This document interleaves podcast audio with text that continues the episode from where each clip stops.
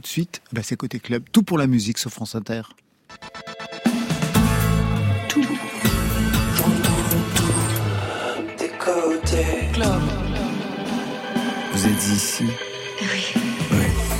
Bonsoir à toutes et à tous et bienvenue, c'est Côté Club, la musique tous les soirs en direct du studio 621 de la Maison de la Radio et de la Musique. 22h, 23h, on se donne rendez-vous avec celles et ceux qui font l'actualité musicale. Ce soir, Malik Judy et Raphaël Haroche ont la carte de Côté Club. Bonsoir à vous deux. Bonsoir. Bonsoir. Malik Judy, vous signez votre troisième album, 3 comme la ville, comme le cheval, infiltration réussie en 12 titres partagés avec Philippe Catherine, Lala Ace ou Isabella Jenny, où il est question de douleur, de danger, mais au final, la victoire est totale. Raphaël Laroche la Raphaël Haroche vous donnez de vos nouvelles avec un nouveau recueil, Une éclipse, chez Gallimard, où les femmes aimées s'appellent Claire, les chiens s'appellent Bowie, il y a des rendez-vous manqués, des enfants qu'on abuse, pour finir par le compte-rendu d'un entretien à l'hôpital de jour avec un écrivain né comme vous le 7 novembre 1975. On touche l'autofiction. Marion Bonsoir tout le monde, ce soir je vous déroule le fil de l'actualité musicale, il est un petit peu emmêlé et ce sera vers 22h30. Côté club, c'est ouvert entre vos oreilles. Côté club, Laurent Goumard sur France Inter. Malik Judy, Raphaël, Raphaël Arroche. Alors je sais que vous vous connaissez parce que je vous ai vu et entendu tous les deux lors du concert hommage à Christophe à la Philharmonie à Paris il y a quelques semaines. Vous vous croisez souvent ou assez rarement en fait? C'était croisé pour le concert hommage à Bachung dès que il y a un hommage. On est là. tous les deux. On est là. Réquisitionné. Réquisitionné pour les hommages. Cher disparu. Dès qu'il y a les chers disparus, on arrive. pour Johnny, rien ne s'est passé pour vous Moi, j'étais à, à la Madeleine, c'est pour Johnny. Mais je t'ai pas vu, par contre, je comprends. Non, non, j'étais pas là. J'étais parti. T'étais occupé. T'étais occupé. C'était chez Dormesson, quoi. C'est ça, quoi. Malik Judy. Alors, la pochette de ce troisième album a été shootée à la Villa Noailles hier. On s'était vu là hein, la dernière fois, il y a deux étés. Vous étiez en plein travail pour cet album et je me souviens que dans le studio, de cette ville à Noailles, il y avait deux photos. J'avais pris en photo à l'époque. Il y avait une photo de Christophe, que vous connaissez bien sûr, Raphaël, et de Philippe Zdar de Cassius, un des héros de la French Touch qui venait de disparaître. Ces deux photos vous ont accompagné à quel niveau pour cet album? Elles m'ont accompagné euh, à, un, moment, à, tous ces moments de composition. Elles me, elles me donnaient des conseils. Elles me, c'était des épaules, c'était des phrases que j'entendais, c'était des, des fantômes euh, ravissants. Et vous êtes comme eux, des un perfectionniste du son? Vous euh, pouvez par, par exemple, je sais pas, deux ans pour faire un titre comme euh, comme Christophe Ouais, des, amoureux du son, ouais, je pense que eux étaient des scientifiques du son. Moi, plus ça va, plus j'avance dans mes expériences musicales, ouais, plus je me rapproche de ça. J'ai vraiment j'ai une adoration pour le son parce que le son pour moi c'est ça fait partie vraiment de la musique et c'est de la musique. Pour vous, Raphaël, on va parler littérature dans quelques instants. Au niveau du son aussi, vous êtes euh, un perfectionniste. Euh, ouais, on est dans plus le son, que ça. le son, c'est ce que disait souvent Christophe. Tu vois, toi, tu vois, nous, on est dans le son. un son alors que les autres là, enfin l'autre, l'autre là, il m'appelait des fois quand il aimait pas un truc à la télé. Il disait, c'est pas possible. Ça. il entend rien. Puis pourquoi il met un pantalon de cette couleur C'est pas possible. en plus, oui, je peux imaginer. Alors, euh, la Villa Noailles est un lieu particulier dans le sud de la France. Qu'est-ce que cet album lui doit? Malik Judy. Ah, il lui doit beaucoup d'inspiration, il lui doit beaucoup de lumière, je pense, il lui doit beaucoup de couleurs, il lui doit beaucoup de d'isolement, mais d'isolement agréable, vraiment agréable. Il lui doit un cadre incroyable et il lui doit euh, l'inspiration de tant de gens qui sont passés par là-bas et qui ont dessiné, chanté, joué. Il y a des lieux aussi pour vous, Raphaël, qui ont participé à l'écriture de certains de vos albums et par exemple aussi pour ce recueil de nouvelles? Euh, oui, oui, oui, oui, bien sûr. Moi, j'aime bien changer de lieu de, de de pas avoir des habitudes quoi de se mettre toujours un peu en danger. Par exemple des fois j'écris un album dans la chambre puis ensuite je vais écrire dans, la, dans le salon. Quelle aventure dans la cuisine. un grand voyageur. un grand voyageur. Je change de fenêtre je passe une journée dans une fenêtre puis ensuite je me mets sur une autre fenêtre comme un pour l'écriture des nouvelles vous avez quand même des des codes ou des choses qui reviennent, non? Non, moi, mon seul truc, c'est que j'ai besoin d'être euh, dans le dans le bruit, dans le dans la vie. Donc j'aime bien bosser euh, quand dans la vie de famille quoi. L'idée d'être dans un endroit dédié au travail et qu'il y ait une injonction à créer, ça me, paralyse. Un espèce de sens de la contradiction qui fait que j'ai plus rien envie de faire. Et ça, c'est valable autant pour, pour, la littérature que pour la pour la chanson. Ouais, j'aime bien euh, ne pas avoir l'impression de travailler quoi, de me dire euh, je fais plein de trucs en même temps comme ça. J'ai un un, je sais pas, un pot-au-feu qui est en train de cuire. en plus, en plus. C'est le deuxième recueil de nouvelles, Une éclipse pour vous, Raphaël, ou plutôt Raphaël Haroche. Raphaël, le prénom, c'est pour le chanteur. le nom de famille Haroche, c'est pour l'écrivain. Il qu'il fallait inscrire, parce que votre père aussi est écrivain. Il oui. fallait inscrire sur la couverture de Gallimard. Alors c'était, c'est pour plein de raisons. Je pense que déjà quand on est jeune, on a envie de brouiller un peu les origines, de pas d'être euh, comme si on était apparu par génération spontanée. Et euh, c'est comme ça rappelle un peu le truc du lycée quand on vous dit nom prénom quoi. Alors on a envie de plus être nom prénom, d'être. Euh, et puis il y a une tradition chez les chanteurs de Christophe ou Barbara ou plein de chanteurs qui ont qu'un prénom, alors que des écrivains qui ont qu'un prénom, je connais pas. Non. Ça n'existe pas. Et en plus dans cette belle série blanche prestigieuse, si on arrive et qu'on et qu'on a un, ça fait un peu, ça va pas. Il fallait inscrire le nom du père, lui-même écrivain, qui avait d'ailleurs choisi pour son premier roman, Le Petit Loukoum, un pseudonyme. Donc il y a comme s'il y avait un problème avec ce nom qu'il fallait inscrire, pas inscrire, prendre, pas prendre. Non, je crois pas. Je crois pas que c'était c'était pas du tout pour ça. C'était parce que euh, mon père, il a commencé à écrire. Il a fait deux livres. Il a commencé à écrire tard. Il a son premier livre à 65 ans, peut-être son deuxième livre. Il l'a écrit il y, a, il y, a, il y a un an ou deux ans. Sous son nom. Sous son nom. Euh, euh, je, je, enfin, je crois que son premier livre, c'était parce qu'il y avait des choses euh, qui étaient liées à ma sœur, autobiographique, qu'il voulait pas avoir d'emmerde. Enfin bon, un truc comme ça. Je sais pas. Faudra lui demander. Je mais, euh, mais, fois, je n'y manquerai pas, mais, euh, Raphaël. Mais quant à moi, je dirais que quand il a fallu décider pour publier un livre, je me suis dit c'est normal de mettre le nom de famille. Et puis, et puis ça a brouillé les pistes parce que certains n'ont pas du tout fait le rapprochement en fait au départ. Oui, et puis peut-être que le, le, la transmission de la littérature, elle passe un peu par mon père ou par, par, par ma famille. Alors que, par exemple, je ne ferai pas écouter mes disques. Je pense qu'il il les aime, mais euh, il est moins expert quoi que dans les livres. Malik Judy, vous n'avez jamais choisi de prendre un pseudonyme, vous? Ça vous allait? Euh, non, non, pas, pas pour le moment. Et euh, au, tout départ, au premier album, je t'ai dit tiens, je vais m'appeler euh, comme ça, euh, un nom de groupe et tout ça. Et j'avais pas la, mais je voulais peut-être me cacher derrière quelque chose, mais non, aujourd'hui, euh, non, je trouve cool de mettre son nom comme ça. Mais peut-être, si j'écris un livre un jour, je m'appellerai euh, Malik euh, Judy 2, quelque chose. la semaine dernière, Malik Judy, vous partiez en live pour le concert Triple Affiche au studio 104 de la Maison de la Radio et de la Musique. Concert toujours disponible d'ailleurs sur le site de France Inter. Alors bien sûr, le studio 621 n'a rien à voir avec le studio 104, mythique, énorme, mais c'est le cadre rêvé pour une euh, pour un titre en version plus intime avec Maxime Daoud à la guitare. Le titre que vous avez choisi d'interpréter, c'est le titre qui passe sur la playlist de France Inter, c'est ça Marion? Oui, c'est celui-là, c'est Point sensible avec la Laes. Et là, vous allez l'entendre, Laurent, c'est une version acoustique et euh, bossa nova. Tout de suite, c'est à vous sur France Inter.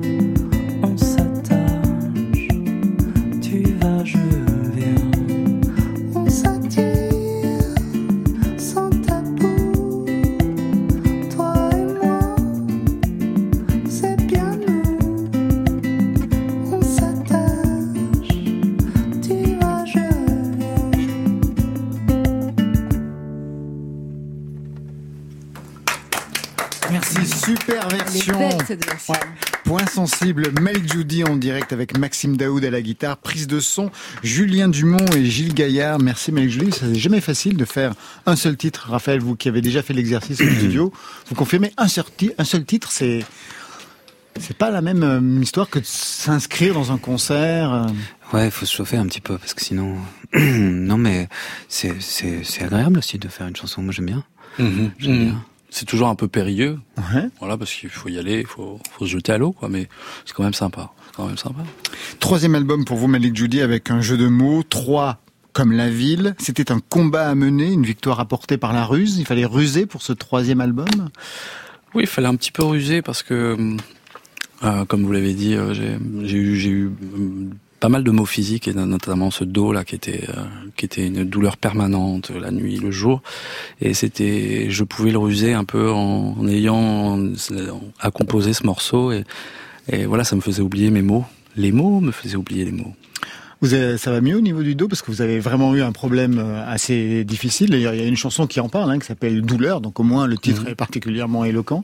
Ça va beaucoup mieux? Parce que je vous pose ça parce que moi-même je suis en train de souffrir euh, du dos de façon dramatique depuis une semaine, donc euh, ça, ça passe, ça, passe, ça vient. Mais ce que j'ai bien aimé, c'est que le, le chirurgien m'a dit vous avez un problème de disque. Euh... c'est magnifique. Et il est lacanien, votre chirurgien, vous savez. Complètement. Et j'étais en train de proposer ce disque, et c'est vrai que parfois j'avais, il y avait des pages blanches qui, qui, qui étaient là et il y avait un petit problème de disque, mais voilà, quand la, quand l'inspiration venait, les problèmes de disque s'en allaient. Troisième album avec un son qui dévie légèrement. Alors pour mesurer la différence, on va revenir sur les deux premiers albums assez brièvement. Extrait de l'album 1 en 2017. La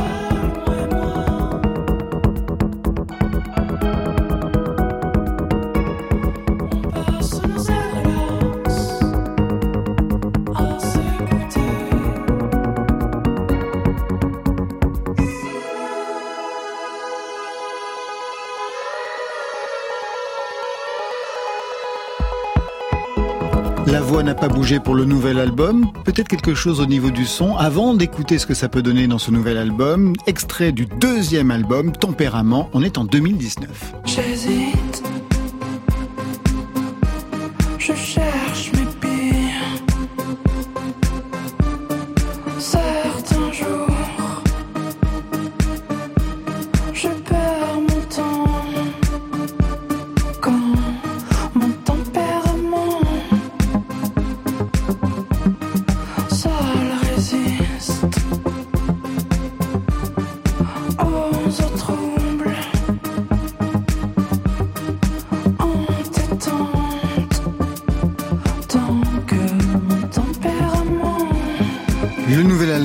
L'entendre, le son diffère. Moins de machines, un son plus organique. Les machines, c'était une limite pour vous, Malik Judy hum, je crois que les machines, c'est jamais une limite. Euh, et elles ont, été dans le troisième album. Mais ça a été, euh, à un moment donné, il fallait, fallait que je j'aille voir autre chose, que j'aille explorer d'autres d'autres instruments et j'avais ce besoin d'être entouré de musiciens, de me faire porter un peu par la musique et vraiment d'aller voir euh, l'acoustique et travailler avec l'acoustique. Et Renaud Létang m'a gentiment contacté pour me dire j'aimerais bien travailler avec toi.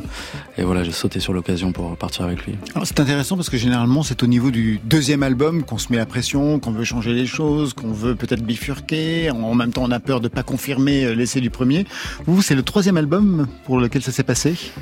Ouais, c'est le troisième album. Et je crois qu'on parle souvent, oui, comme vous dites, euh, de syndrome du deuxième album. Et là, c'est vraiment, je l'ai vécu à ce moment-là.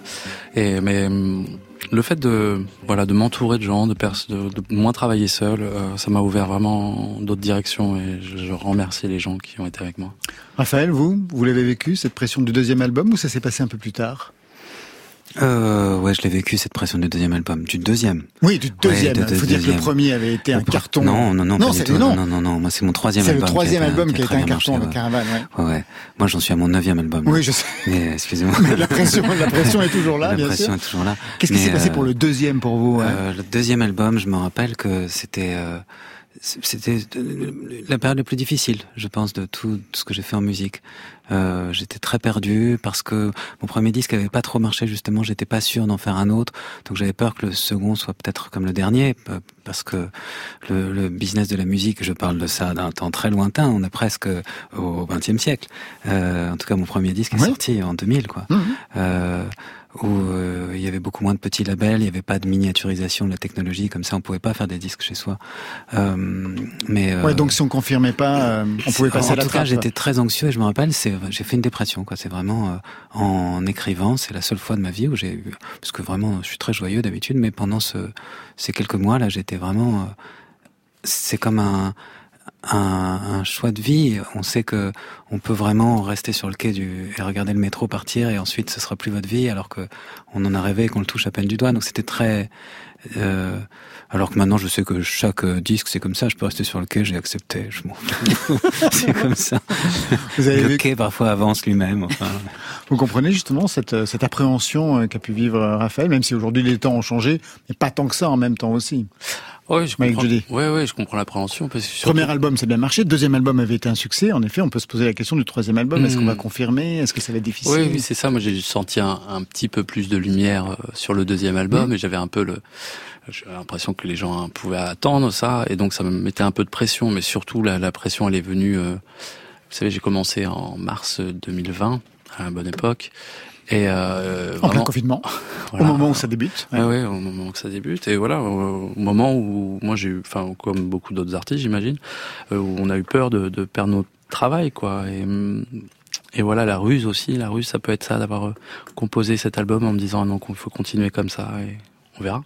Alors on va voir tout de suite le son de ce nouvel album, moins de machines, elles sont quand même présentes, elles sont plus organiques. Dans ce mix réalisé par Étienne Bertin, c'est trois, c'est votre album, mais en moins de deux minutes.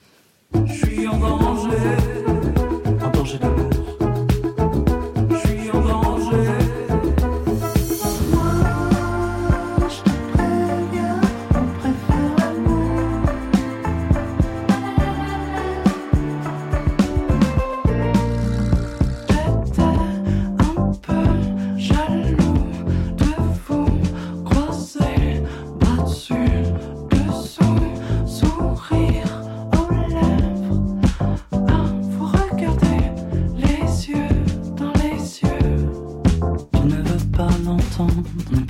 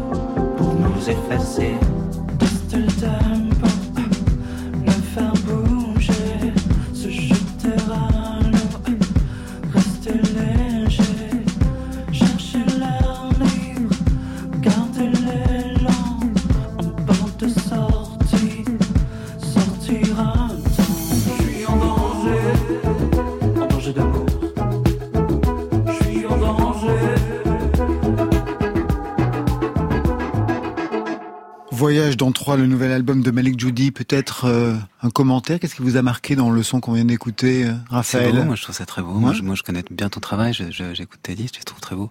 Celui-là c'est beau, je trouve c'est toujours une recherche, quoi. C'est très original, c'est très particulier. C'est un, vachement inventif, c'est aventureux, aventureux, aventurier même. Mmh. J'aime beaucoup.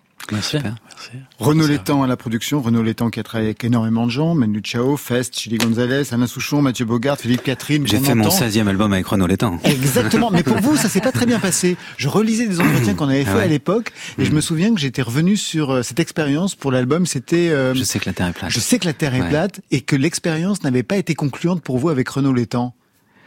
Oui, euh, c'était, c'était euh, déjà c'était, c'était pas ma bonne période. le mec a jamais de bonne période, ou bien il est déprimé, ou bien ça se passe mal. Il fait vraiment chier. Non, non, je veux dire, euh, c'était juste après Caravane qui avait été un très gros succès, Voilà. qui s'était vendu à 2 millions de disques. Alors pour le coup, j'avais une Pression pression, énorme. très importante et euh, j'avais commencé à, à faire un disque avec euh, Dominique Blanc-Francard qui m'avait viré de son studio. Vraiment un jour, j'étais tellement chiant, il m'a dit bah maintenant ça, ça, ça suffit, tu sors. Et vraiment, il m'avait viré quoi. Et il avait sûrement raison. hein. J'avais dû le faire chier. Quoi. Et euh, vraiment, je dormais sur son canapé toute la journée. Et ensuite, euh, j'avais enchaîné avec euh, Renaud qui avait pris un peu le truc en à la rescousse. quoi. C'était ouais. un, un truc euh, qui se passait déjà mal. quoi. Et puis finalement, après, j'ai eu euh, j'ai rencontré Tony Visconti qui est venu et là il est arrivé, il a écrit des espèces d'arrangements de cordes tellement fous, tellement beaux. Puis j'étais tellement admiratif du mec que tout, j'ai dit oui à tout ce qui se passait. Enfin il a réglé le problème en disant on fait ça. J'ai dit oui c'est merveilleux. Et c'était c'était mais c'était une époque où j'étais bon bref euh, un truc enfant gâté quoi. Alors, Renaud il est très fort, il a fait de très grands disques. Ah bah, de très grands disques. Et là, euh, c'est assez rare quand même. C'est lui qui est venu vous chercher. Mais ça Mhm. date depuis plusieurs années d'ailleurs. C'est pas la première fois. Et vous avez déjà approché euh, après un concert à l'époque. euh, et vous avez déjà vu, donc il vous avait repéré. Ouais, ouais, ouais. On s'était surtout rencontrés en fait au, au Victoire de la musique euh, où il était venu avec Philippe Catherine. Avec Judy. Ouais. Et on avait, euh, on avait discuté ensemble. Et, et c'est après en, en février, en février, en février 2020, il m'a envoyé un message. Et je me rappelle, j'étais sur cette belle île d'Ibiza. Et je me suis fait un peu, j'étais en voiture et j'ai- je me suis fait un peu, c'est une belle partie de sa discographie. Et voilà, je rêvais à, à qu'on qu'on travaille ensemble. Mais voilà. Mais Qu'est-ce que, vous avez, qu'est-ce que vous avez écouté de lui qui vous a marqué euh, pour avoir envie de travailler véritablement ce troisième album? Hum, Moi, vous savez, j'aime un de mes groupes préférés, Conan Mocassin, et euh, et il y a un disque qu'il a fait de Soft Air, qui est avec le chanteur de Conan Mocassin et les Priest. Euh, j'ai écouté ça, je me suis dit à fond. Et après, le, le travail avec Renaud Létang, c'est un beau voyage, vous savez, c'est un voyage fait de montagne, où lui et moi, on est deux personnes têtues, je pense. Et on sait ce qu'on a envie de faire, mais euh, voilà, c'est un ami aujourd'hui. euh, vraiment, je suis heureux d'avoir fait ce disque avec lui. On reparlera d'ailleurs demain de Renaud Létang puisque c'est lui Moi, je crois aussi qui a, voilà, qui a produit et réalisé euh, la, La bande bande originale. originale du film des frères Larieux Tralala, dans lequel chante, danse et joue Mélanie Thierry, votre compagne Raphaël. J'ai l'impression que c'est vraiment La famille. la hein. famille. Oh là là. Alors il y a des duos dans cet album. Lala Ace qui tourne hein, sur la playlist de France Inter, Philippe Catherine, euh, Isabelle Adjani, actrice qu'on connaît, chanteuse que l'on connaît, pour Christophe. Pour Gainsbourg, bien évidemment. Vous connaissez l'album avec Gainsbourg, 1983. J'imagine que vous l'avez réécouté aussi. Est-ce qu'il y a des titres que vous aimiez plus particulièrement sur cet album que j'adorais? Euh, oui, tout simplement un titre que beaucoup de gens connaissent, je pense, qui est Pulmarine, oui, oui. Ah, C'était pas mon préféré, moi. Ouais, ouais, c'était pas, moi, c'est un de mes préférés. D'accord. C'est vraiment un morceau qui a fait tilt dans mon enfance euh, par les mots, par la voix d'Isabelle Adjani. Et bon, c'était pas, je ne veux pas refaire un Pulmarine, je n'en ai pas la prétention du tout. Mais c'était vraiment un morceau qui m'a inspiré. Et c'est- c'est un rêve, un rêve inaccessible pour moi de, de faire un duo avec Isabelle Adjani. Et voilà, j'en suis très heureux que ça soit fait, quoi. Vous aviez des amis communs Vous aviez des... Euh, en- fait, c'est parce que euh, un jour j'ai lu dans la presse qu'elle elle aimait mon travail et que euh, voilà qu'elle écoutait ce que je faisais et euh, par biais d'amis, oui, j'ai pu la remercier et on s'est rencontrés, on, on s'est dit qu'il serait peut-être pas mal de faire quelque chose ensemble et tout de suite j'ai pensé à faire un morceau. Moi j'étais dans la composition de l'album et après j'ai fait ce morceau, cette ligne de basse et, et mais j'ai mis du temps à écrire le texte parce que euh, il était difficile de de- d'essayer de lui faire un, un costume élégant quoi. Quelle voix vous vouliez d'elle? Est-ce que vous vouliez la voix essoufflée qu'elle avait chez Gainsbourg ou justement vous avez essayé de baisser la tonalité? Non, j'avais envie de, de cette espèce de voix feutrée ou qu'elle qu'elle caresse euh, vraiment sans artifice, où elle pousse pas, on pousse pas la voix, euh, quelque chose d'assez fluet, cristallin, précieux. Vous connaissez cet album, j'imagine aussi Oui, j'adore. Et vous avez marqué aussi Oui, alors je sais plus quelle est la chanson que j'aime, bien Pulmarine, mais j'adore. Mais il y a une autre chanson. Ohio, moi j'adore. Non, c'est pas Bowie ça. comme Bowie, non, plus. L'amour c'est malheureux. Non, un truc. Euh... Ah putain, attends, je vais regarder. Bon, on va mon téléphone. On je suis sur le coup, je suis sur le coup là. J'allume mon iPhone. Allez, on est en direct. Je serai là. L'air de la transparence. Non, il faut me laisser une dizaine de On minutes. va, je vais vous donner ça. euh, Bon, on va revenir sur la voix aiguë, bien sûr, androgyne, hein, c'est ce que l'on lit à votre sujet, Malik Judy. On la retrouve chez d'autres chanteurs. Je vous en propose trois pour une montée en puissance. Vous allez me dire si ça vous va. Le premier.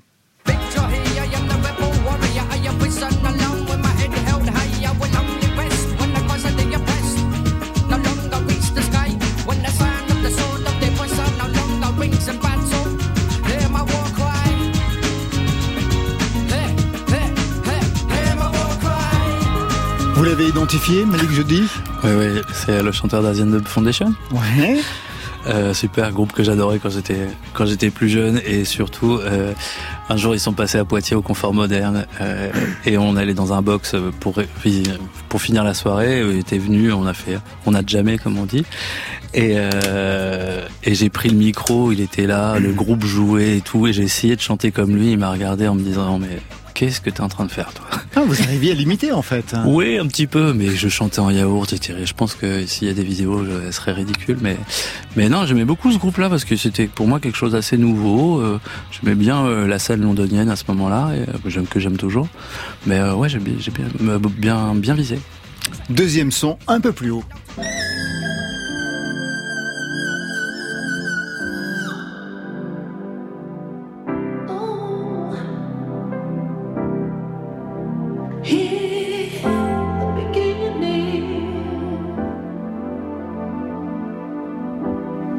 L'impression que c'est un blind test. Vous identifiez ou pas, Malik Judy Non Désolé. C'est pas Maria Carré, vous inquiétez pas. Et vous, Raphaël Non, je sais pas Diana Ross, mais. Non. Prince Ah, Dans God. Là où il monte les octaves. euh, Ouais. ouais. incroyable. Euh, je dirais, euh, non, j'aime beaucoup la voix de Prince, j'aime beaucoup ses morceaux, mais j'ai, je me suis jamais senti inspiré par euh, par Prince, alors que je respecte grandement. Mais Vous ça, étiez plus Michael Jackson pardon, oui. dans les aigus. Alors le troisième.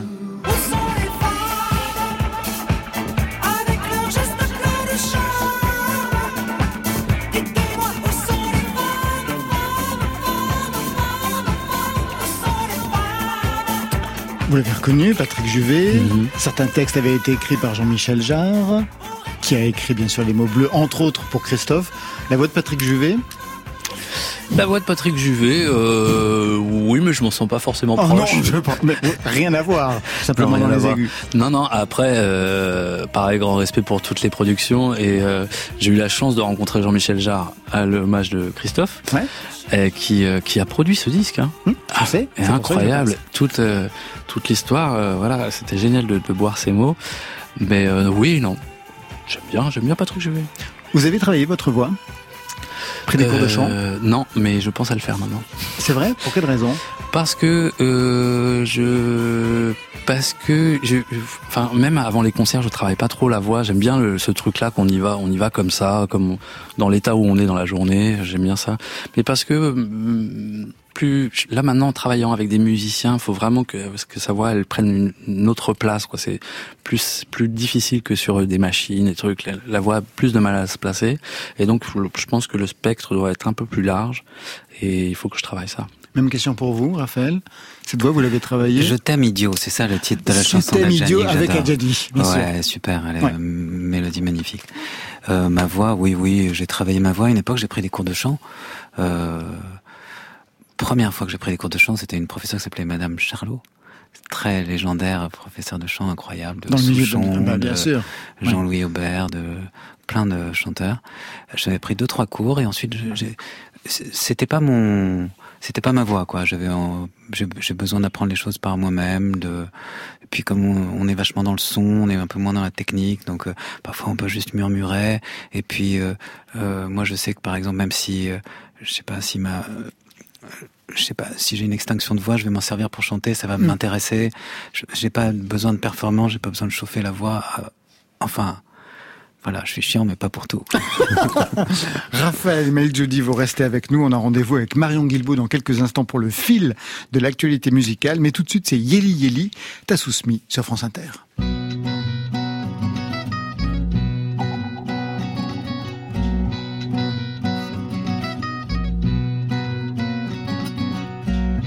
tandis que je frappe le sol. Je frappe le ciel.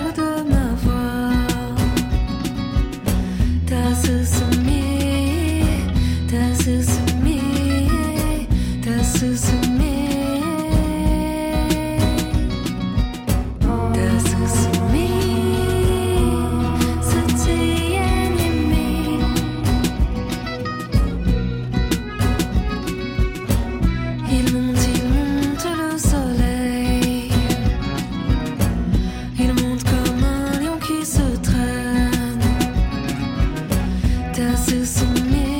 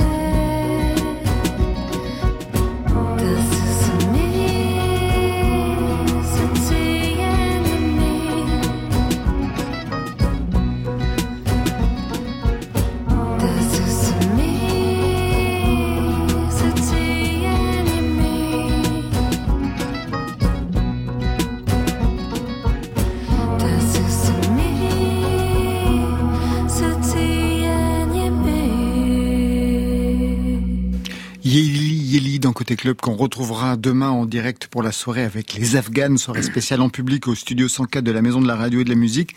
Plein d'invités à partir de 20h. Je vais y revenir beaucoup plus tard. Marion Guilbault tisse tout de suite le fil de l'actualité musicale. Côté club. Le fil. Je viens du ghetto et je viens de cité Donc si je dois te niquer je le ferai avec mes ros Je connais des fils d'eux et je traîne avec eux Je les capte sans faire de cacher ça malgré eux Je crains autant ma vie que ma mort Noir is a new black Je mets le L avant le E et le point sur le I Ça, c'est le flow de Original Letty, aka Laetitia Kerfa. Vous ne la connaissez peut-être pas encore, mais ça ne va plus tarder. En effet, cette jeune artiste sera au casting de la saison 2 de Validé, la série sur les coulisses du rap français, signée Franck Gastambide. Attends, mais c'est une meuf Ouais, mais une meuf meilleure que la majorité des mecs. T'es repris par les plus gros comptes de rap français. Ça, ça vaut quoi? Non, ça va pas du tout. J'ai pas envie de te raconter ma vie, mais c'est pas pour rien que j'ai arrêté la musique. Oublie-moi, c'est mieux. Je veux niquer Apache Musique. Et j'ai besoin d'aide pour ça. La saison 1 avait révélé Attic dans le rôle d'Apache. Va-t-elle faire la même chose avec Laetitia pour son interprétation de Sarah, une jeune rappeuse qui déboule dans le game? Confirmation sur les écrans dès le 11 octobre. Et j'ai une petite idée comme ça, si des fois il y a des marques qui m'entendent, s'il y a des gens euh, qui sont intéressés par sponsorer euh, une cantine gratuite, qu'on pourrait commencer par faire à Paris par exemple, puis qu'on étalerait après dans les grandes villes de France. Oui, on va le sponsorer toujours et encore le regretté Coluche qu'on vient d'entendre là. C'était sur Europe 1 en septembre 1985 avec cet appel qui avait débouché sur la création des Restos du Cœur. Des restos qui reprennent les ondes du 8 au 10 octobre, le temps d'un week-end avec des grandes voix françaises qui se mobilisent avec un défi, celui d'animer une radio en ligne pendant 48 heures non-stop afin de lever des fonds au profit des Restos du Cœur. En 2020, cette initiative avait permis de réunir plus de 290 000 euros pour acheter des, des camions frigorifiques à écouter sur radio.restoducœur.org. Mon petit loup, mon petit loup, mon petit loup, mon petit loup, il a plus grand chose à perdre. Mon petit loup, mon petit loup, mon petit loup, il est calibré. Mon petit loup, mon petit loup. Alors, quel est le rapport entre Mon Petit Loup et Pierre et le Loup de Prokofiev? Eh bien, c'est le rappeur Sofiane ou Fianso, c'est selon. Après Gérard Philippe, François Morel ou encore Lambert Wilson, c'est lui qui reprend le rôle du récitant dans le conte musical le 12 octobre à l'Opéra de Lyon. Après le hip-hop symphonique d'Issam Krimi sur la radio Move, le rap français continue de flirter avec la musique classique. Les histoires du quartier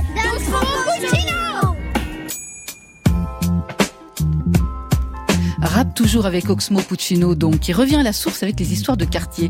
C'est une série sonore pour Arte Radio, où le Black Jacques Brel part à la rencontre de fortes personnalités issues des quartiers, mais aussi d'anonymes, qui ont tous quelque chose à nous raconter. Une soirée hip-hop, un repas de famille, une fusillade, un deal de shit ou encore une histoire d'amour, comme celle relatée par le rappeur Medine. Ça existe aussi dans nos quartiers, les histoires d'amour, tout ça.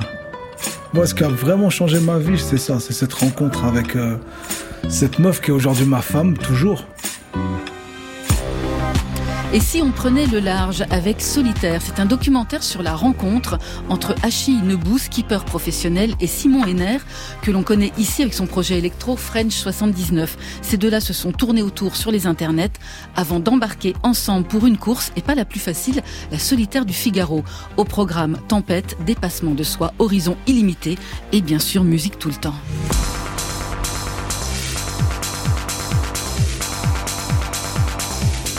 Enfin, retour à la terre ferme avec Revient la nuit, une étude grandeur nature sur le risque de transmission du Covid en discothèque. Elle avait été reportée fin juin faute de volontaire. Elle aura finalement lieu le 17 octobre car même si les clubs ont rouvert le 9 juillet, cette expérimentation sera plus qu'utile pour faire progresser les connaissances scientifiques et améliorer les mesures de protection. On recherche donc 4400 volontaires franciliens déjà vaccinés. La moitié ira danser au son des DJ Laurent Garnier, Bambounou ou Rony à la Bellevilloise et à la machine du Moulin Rouge. Le fil. Un dernier son pour la route, Laurent Allez, un dernier son. Bruno, à qu'est-ce qu'on vient foutre ici Engraisser des banquiers qui sur nos vies font des crédits. Dis Bruno, qu'est-ce qu'on peut foutre ici Balancer la vérité, risquer nos vies à la télé. Alors, putain, dis-moi, ce match, on te l'a vendu Mais tu rigoles, je les aime, la Valencienne. Allez, vous les avez reconnus, ces Oh oui, voix. Bernard Tapie et... Et Doc voilà, en 98. C'était C'est beau la vie et le rap hexagonal a lui aussi perdu un parrain.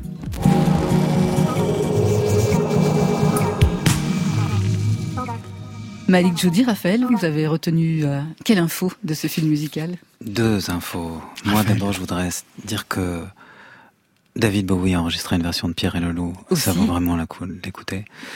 Et euh, la mort de Bernard Tapie, moi, ça me fait quelque chose quand même. Je trouve que ça me, moi, je, quand je pense à lui, je pense à quelqu'un comme Barry Lyndon. Vous voyez vraiment le Mhm. personnage de Kubrick. Je trouve que c'est exactement ça. C'est un, il est un peu voyou, il est un peu opportuniste, mais c'est quand même un aventurier.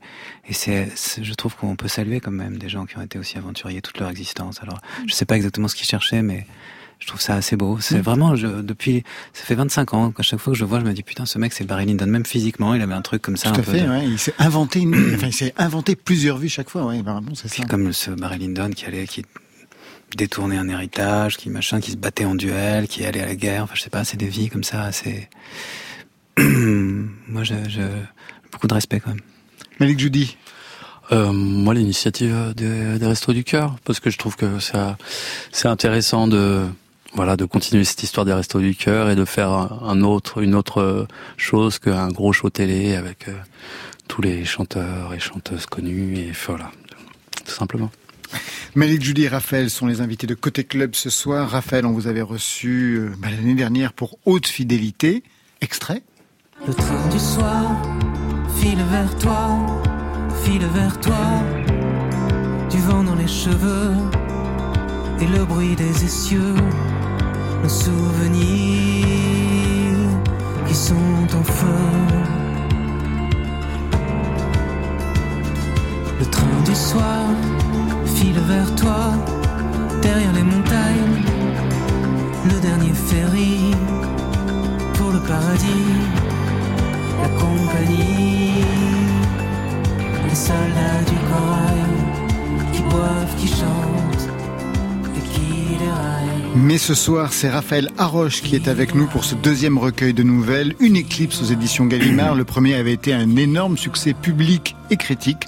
Retourné à la mer, prix Goncourt de la nouvelle en 2017. Vous y avez mis du temps quand même pour revenir à cette écriture-là. En même temps, il y a eu des albums, il y a eu plein de choses. Quand est-ce que vous trouvez le temps d'écrire les nouvelles, Euh, cette écriture-là? Il y a eu qu'un album. Ouais. Enfin non, non, non, c'est vrai, deux albums. Deux Il y a eu albums, deux albums. Et puis, euh, il devait sortir plus tôt, ce livre. Il devait sortir au moment du premier confinement. Ah oui, d'accord. Donc, Donc, il y a eu beaucoup de décalage, beaucoup de choses comme ça. Et il était prêt il y a, il y a quelque temps. Mais euh, de toute façon, il y a aussi cette chose-là. Comme le, le premier a bien marché, ça met tout de suite une, pression. On a Ça peur de y est. décevoir. On a peur de, de tout saloper comme toujours. vous n'avez pas eu de dépression cette fois-ci Non, pas du tout. Bon, non, non, c'était bien, pas du super. tout. Pas du tout. Non, tout allait bien, mais il y a eu une, une, enfin, j'avais envie de faire bien, quoi, et puis de, de pas faire la même chose aussi. Je sais pas, de faire un beau livre.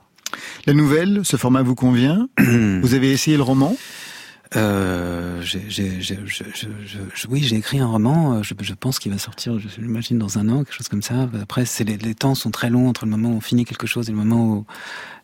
le, mais euh, j'adore aussi les romans, mais c'est vrai que la nouvelle, je trouve pas que ce soit comme un court métrage par rapport à un long métrage. Quoi. Pas du tout.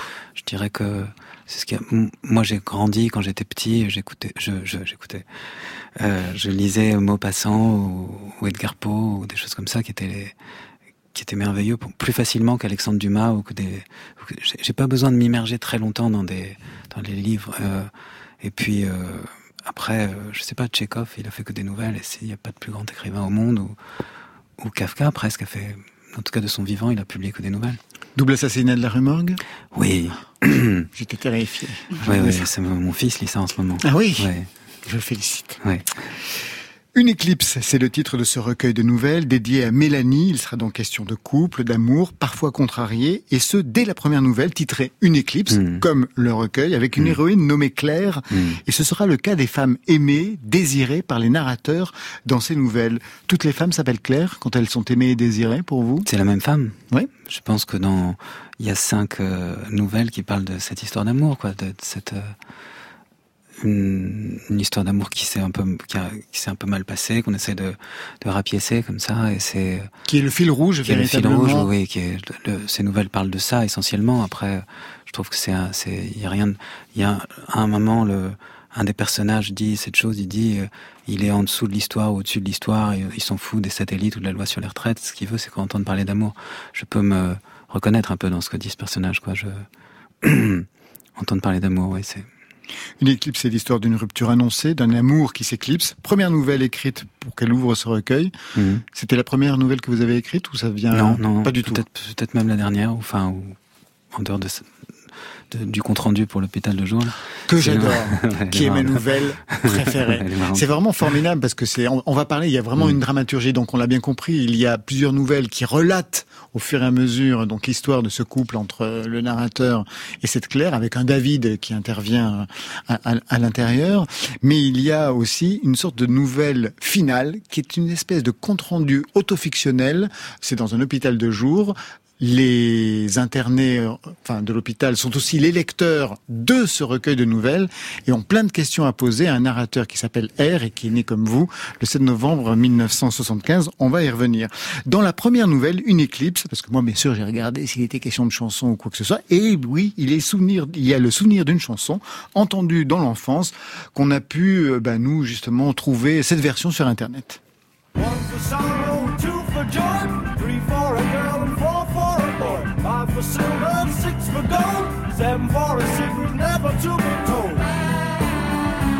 C'est une comptine pour enfants, anglo-saxonne. Je connais pas cette version. Non, mais il y en a plein. Il y a plein de versions complètement différentes. C'est comme une espèce de version quand on dit, quand on voit une pie. Moi, on m'a toujours dit ça dans mon enfant, je sais pas pourquoi. Parce qu'il y a une pie, Ouais, il y a justement. une pie et Ouais. il y a une espèce de, les gens qui sont dans un état amoureux ou, de, ou désamoureux, je sais pas si le mot se dit, ont une surinterprétation des signes en se disant si, euh, je sais pas, si j'arrive à traverser cette rue sans en retenant mon souffle, peut-être que ça va pas merder ou peut-être que si je gagne ce tournoi de ping-pong, elle ne me quittera pas. Quoi. Vraiment des trucs absurdes. Mais euh, on, on a une surinterprétation des, des signes. Surtout quand on fait des tournois de ping-pong. Mais bon, ça c'est un autre problème. Et, euh, et donc le narrateur voit une pie qui rentre dans sa maison. C'est très étonnant, un oiseau qui rentre dans une maison. Ça m'est arrivé quelquefois. Même à Paris, des fois il y a des pigeons qui rentrent. euh, et c'est toujours comme une intrusion euh, très effrayant. mystérieuse, quelqu'un d'un quelque chose d'un autre ordre. Alors on, on peut se dire simplement c'est un oiseau qui s'est planté, quoi, parce que parfois les oiseaux sont un peu un peu cons. Ou, ou- Les oiseaux sont des bien. cons, vous savez, ce sont des dessins de Chaval. Ah non. Ouais, ouais, dans les années 50, un dessinateur Ah ouais, disait Les oiseaux sont des cons et c'est le titre d'un des recueils. bon Formidable. c'est génial. Donc, parfois, on peut se dire qu'il s'est planté. Parfois, on peut interpréter cette chose en disant il y a quelque chose du ciel qui vient chez moi et qui me dit que ça. Et euh, en l'occurrence, dans cette nouvelle, c'est ça. C'est le premier signe que tout va mal se passer. C'est cet oiseau qui rentre dans une maison. Elle vient d'où cette comptine? C'est quelque chose euh, que vous connaissez? Parce que pour qu'elle apparaisse comme ça, pour métier les, J'ai les l'impression paroles. que c'est quand j'étais petit, comme ça, on me disait quand tu vois une pie, il faut toujours en voir une deuxième parce que la première c'est du chagrin, la deuxième c'est c'est comme araignée du soir, espoir, araignée du matin, chagrin. C'est La deuxième, c'est une joie. Ouais. On vous chantait des chansons aussi dans votre enfance? Mhm. Euh, oui, une chanson que j'adorais. Qui s'appelle? Euh, Petit garçon, je crois. Qu'on chantait un petit garçon. J'adore la tautologie. C'est ce qu'on vous chantait. Ouais, ouais, ouais. euh, tes yeux s'ouvrent, écoute les étoiles, tout est calme, reposé. Ah, j'aimais bien celle-là. Entends-tu les clochettes tintinabulées? Ah ouais, vous connaissez Je connais pas. Petit Non, garçon, tu trouveras Dans tes tes chansons. Dans tes. Dans tes chansons. euh, tes chaussons. Dans tes chaussons. Vous aviez les mêmes parents euh, avec euh, Marion Guilbault Vous êtes frères et on m'a- sœurs. on m'a posé la question il y a pas longtemps, quelle, quelle était votre chanson préférée? C'était Vous Petit étiez- garçon. Ouais, j'ai- j'ai- j'aime bien le fait que ce soit une comptine. Vous aviez des chansons préférées quand vous étiez enfant Raphaël? Bah ouais, j'aimais bien. euh, j'aimais bien euh, Aline, j'aimais bien euh, Pierre. Bachelet. Comment c'était euh, Les corons? Non. Et moi, je suis tombé en esclavage. Déjà esclave de l'amour. Voilà. Oui. Alors un peu plus loin, dans une autre nouvelle, la neuvième, elle est titrée Bowie. Je me suis précipité dessus parce que les nouvelles c'est bien, on les lit pas forcément dans l'ordre, même si je me suis rendu compte au fur et à mesure qu'il y avait cette fameuse dramaturgie. Bowie, c'est le nom d'un chien qu'il va falloir euthanasie, un chien qui permet le rapprochement entre le narrateur et Claire, cette femme autrefois aimée, toujours désirée, qui vit avec ce satané David. Bowie, le nom d'un chien. Oui. Disons que le personnage, à chaque fois, il essaie de profiter de situations pour essayer de se rapprocher. De- À un moment donné, il y a un plombier qui meurt dans sa salle de bain. Il espère qu'à la faveur de un, un- un copain, un plombier, vraiment c'est son ami, quoi. Il espère qu'à la faveur de, de cette catastrophe, il puisse se rapprocher, re- recoller un peu les morceaux. À un autre moment, il se retrouve pour euthanasier un chien, un chien qu'ils ont eu, qu'ils ont. Bon, euh, il sait bien qu'ils sont ensemble pour faire ce genre de choses. Le chien qui s'appelait c'est- Bowie. Et le chien s'appelait Bowie, oui. C'est c'est un. Je pense qu'il y a plein de chiens qui doivent s'appeler Bowie. Parce que non, vous pensez pas Je ne connais pas. C'est un beau nom, je trouve. Un Ben, nom, surtout pour déjà. celui qui a fait la première partie de Bowie en 2002. Donc, euh, je me disais, bien sûr, quelque chose d'autobiographique se joue là-dedans. Et il y a pas mal, de- il y a pas mal d'autres indices. Parce que le recueil est peuplé de narrateurs, artistes. Dans une éclipse, d'ailleurs, c'est un cinéaste. Hmm. Vous deviez aussi réaliser un film. Un Vous en êtes qui n'arrive pas à film ce que je me qui se brûle la cornée en regardant une éclipse. Qui très mauvais pour un cinéaste. Et alors, dans la dernière, que j'adore, donc ce fameux compte-rendu d'un entretien à l'hôpital, un- une, une nouvelle entièrement euh, dialoguée, euh, elle vient conclure le recueil, et c'est un entretien donc entre les malades et R, qui est écrivain à ce moment-là, des malades qui ont lu ce livre et qui demandent des comptes, comme Nadia, qui revient sur une nouvelle particulière qui s'appelle Aïda. C'est une nouvelle assez dramatique qui raconte de façon très euh, on va dire, très elliptique, en fait, un abus sexuel. Et euh, Nadia demande ceci, je vais le lire. Quelqu'un a abusé de vous? R répond Euh, Non, c'est une histoire inventée, ça. Nadia. Pourtant, elle est arrivée à beaucoup de gens. Moi, quelqu'un a abusé de moi dans un wagon désaffecté. Je ne pouvais pas parler quand on m'a violé. R. Je suis désolé, mais c'est terrible. Nadia. Ça arrive souvent. Une personne sur dix au moins. Alors pourquoi vous ne laissez pas parler ceux à qui c'est vraiment arrivé? R répond, je les laisse parler, Nadia, mais en parlant à leur place, vous les faites taire. Non, je ne crois pas, répond R. Je raconte seulement une vision. Oui, c'est ça, une vision. Nadia répond, vous étiez en quelle classe lors de ce voyage en Égypte? R répond, en sixième.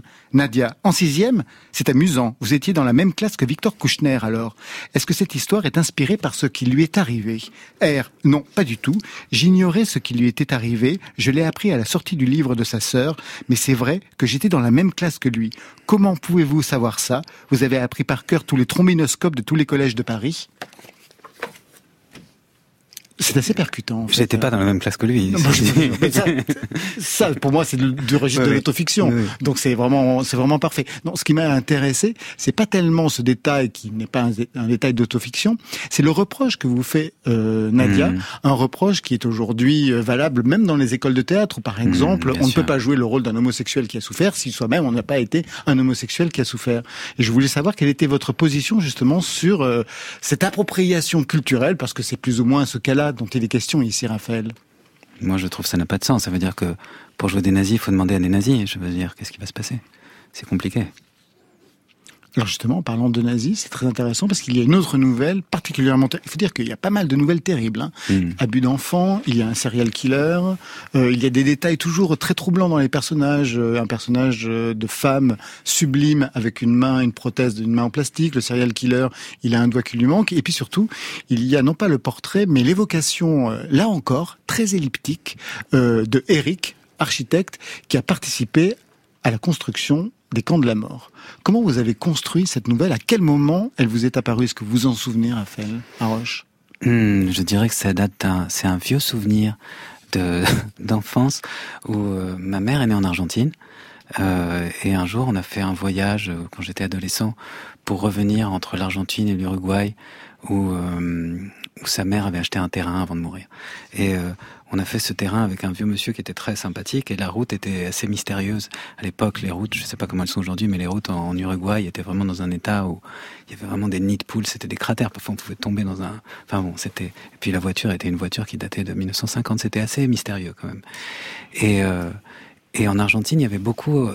Quand j'avais fait ce voyage, je parle dans les années 80. Oui, c'est ça, 80. Il y avait beaucoup, encore beaucoup de d'anciens nazis, on le savait, quoi, de, de- gens qui étaient. Alors, c'était évidemment pas le cas de ce, ce- cette personne qui était adorable, mais l'idée que beaucoup de survivants des camps, euh, parce qu'il y avait aussi beaucoup une grande communauté juive en Argentine, et beaucoup de réfugiés du nazisme étaient dans la dans la même ville, pouvaient fréquenter presque les mêmes cafés ou des choses comme ça. Il y a quelque chose qui était très troublant. Moi, je encore c'est un c'est un monde qui paraît lointain, mais qui ne l'est pas tant que ça. Moi, je me rappelle quand j'étais petit, euh, c'était encore très présent, très puissant. Vous venez de faire un geste avec vos mains. Qu'est-ce que vous voulez Oui, je, signifier? parce que je, je me rappelle, on allait dans un restaurant avec ma sœur et on regardait les, les, les serveurs de ce restaurant qui avaient des tatouages. Donc c'était, euh, c'était le monde dans lequel on a grandi. Des tatouages qui étaient donc les, les numéros qu'ils avaient Oui. dans, dans les camps de concentration. Juste une question par rapport aux, aux musiciens que vous êtes aussi par ailleurs. Est-ce que par exemple l'idée de lecture musicale... Enfin, attendez, c'est une nouvelle amusante, Ah non, complètement fantastique. L'idée, en plus, après le le le, le celui qui est, qui est censé être nazi se met à courir derrière la voiture et il court euh, alors qu'il a 80 ans, il court aussi vite que la voiture. Derrière Enfin, une Mercedes. d'assez assez euh, surnaturel quand même. Oui, bien entendu, mais quand même le sujet Oui. est, est- est présent. Une dernière question par rapport à votre statut donc d'écrivain et par ailleurs de musicien. Est-ce que des lectures musicales, parce que je pensais à ça par rapport justement à cette euh, nouvelle très dialoguée, c'est quelque chose que vous avez imaginé pour ce recueil de nouvelles, que les deux puissent se rejoindre. Je sais pas, je crois pas pour ce recueil de nouvelles, mais par contre, il y a souvent des, des festivals, notamment la Maison de la Poésie ou des choses comme ça qui organisent des rencontres entre les écrivains et les musiciens. C'est super, j'adore ça. Formidable. Moi, j'ai tellement d'écrivains que j'admire. J'adore ça. Eh bien voilà, côté club, c'est fini pour aujourd'hui. Merci Malik Jeudi. Merci à vous. Merci Troisième beaucoup. album, il s'appelle 3 avec des dates de concert. Wany le 8 octobre, Toulon le 9, Paris la Cigale le 25 novembre, Marciac le 11 décembre. Et je signale que vous êtes aussi dans le film des frères Larieux, Tralala, qui sort mercredi en salle. Merci Raphaël. Merci beaucoup. Une éclipse, le nouveau recueil de nouvelles apparu chez Gallimard et la tournée va reprendre en 2022. Ça c'était pour aujourd'hui. voilà. Ça c'était pour aujourd'hui. Et demain? Je suis moi